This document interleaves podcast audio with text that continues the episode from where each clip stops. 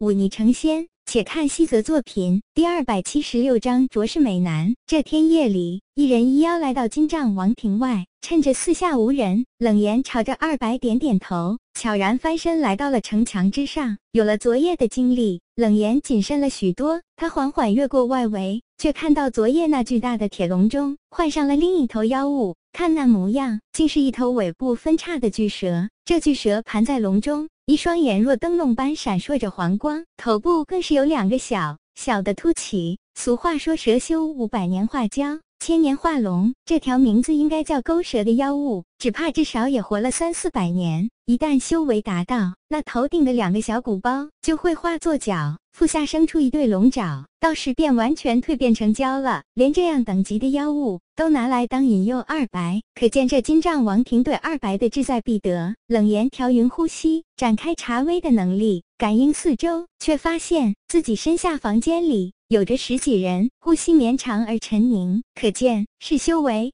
不低之人。他略一沉思，又挪到另一房顶。仔细感应下，这房中居然有着足足二十几人，果然有埋伏。冷言心里冷笑，这般手段一而再、再而三的用，真当二白是贪嘴、当昏了头脑的傻子吗？他按照约定，先来到内围的墙上阴影处藏好，然后学着这北原上最常见的一种夜宵叫了三声。不多时，二白化作一道疾风直冲进来，尖锐的利爪轻易撕扯开铁笼，一爪朝着那钩蛇脑袋。抓去！这钩蛇活了数百年，自然不是庸碌之辈。看到二白攻来，脑袋猛地一躲，任凭二白的利爪刺入自己身躯。他嘴巴猛地张成一个钝角，一下子咬在了二白的肩膀之上。这钩蛇巨口咬住二白后，猛地一甩，居然打着将二白整个吞下的念头。二白嘿嘿冷笑，刺在蛇躯之上的利爪用力一划，便在这蛇身上。划出了一长条伤口，接着他握紧了拳头，一拳猛地砸在了咬住自己肩膀的蛇头之上，轰的一声闷响，连远在二十丈外的冷言都感到自己脚下大地的震颤。可那钩蛇却兀自不曾松口，更是将整个蛇身朝着二白卷来，将他整个缠绕住。这两头大妖正在较劲，那些埋伏在周围的蛮人巨力士呼啦一下子冲了出来。不同于昨夜智持尖钝的温柔手段，这些巨力士居然人人手持利刃，更有几人手里拖拽着铁链。显然昨夜的失手，让这些蛮人改变了策略，准备采取一些强硬的手。断被钩蛇缠住的二白怒吼一声，硕大的拳头一拳一拳的朝着蛇头猛轰，连大地都跟着站立的巨大力量下，那钩蛇即便再强悍，终究还是肉身，终于抵挡不住，松开了蛇口。二白看准机会，双手分别握住蛇的上下颌，怒吼一声，便将蛇嘴撕扯了开来。那钩蛇受到重创，却兀自挣扎。粗长的蛇身猛地将二白箍紧，用力绞杀。周围的蛮人居力士自然不会只看着，他们手持着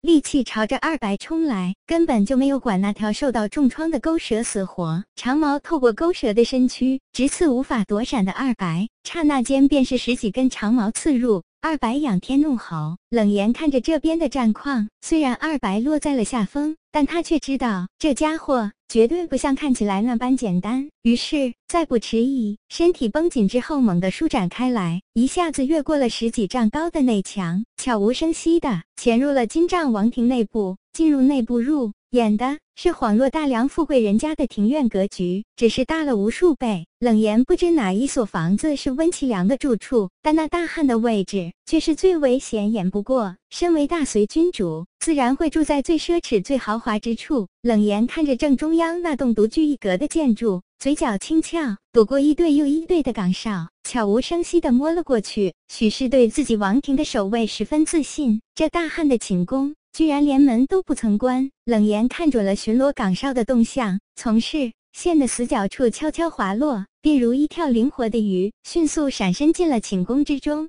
寝宫内灯火通明，冷言不好掩藏身形，但奇怪的是，这寝宫中居然没有一个守卫。他微微眯眼，却依旧从一旁小心摸了过去，穿过一些华贵的流苏。和绸缎打造的隔断和精致的屏风，出现在冷言身前的是一张硕大的床榻。这床榻居然是用北地少见，甚至连大梁南方都稀少而珍贵的沉香木打造。暗香浮动间，带着一股奢你的繁华。冷言左手轻抬，右手反手抽出了腰间的宝木剑，一步一步朝着床榻逼近。十步，正是冷言必杀一击的最佳距离。他左手轻抬，正要发力之际，却陡然觉得四周一股沉重压力降了下来，身体如坠冰窟。如果是我，就不会再往前走一步。一个略带几分沙哑，却恰到好处烘托出几分男性魅力的悦耳声音响了起来。接着，从那硕大而奢华的床榻后，走出了一道奇掌的身影。这人不是寻常蛮人，那般身体强健而壮硕。他身材挺拔，大约只有九尺，而且身材十分匀称。这个身高在良人中自然算是出类拔萃，但放在动辄十几尺甚至丈许高的蛮人中，算得上瘦弱娇小。可就是这么一个不起眼的人，却给了冷言无比沉重的压力。这压力比当初李安欢和薄云海带给他的还要沉重数倍不止。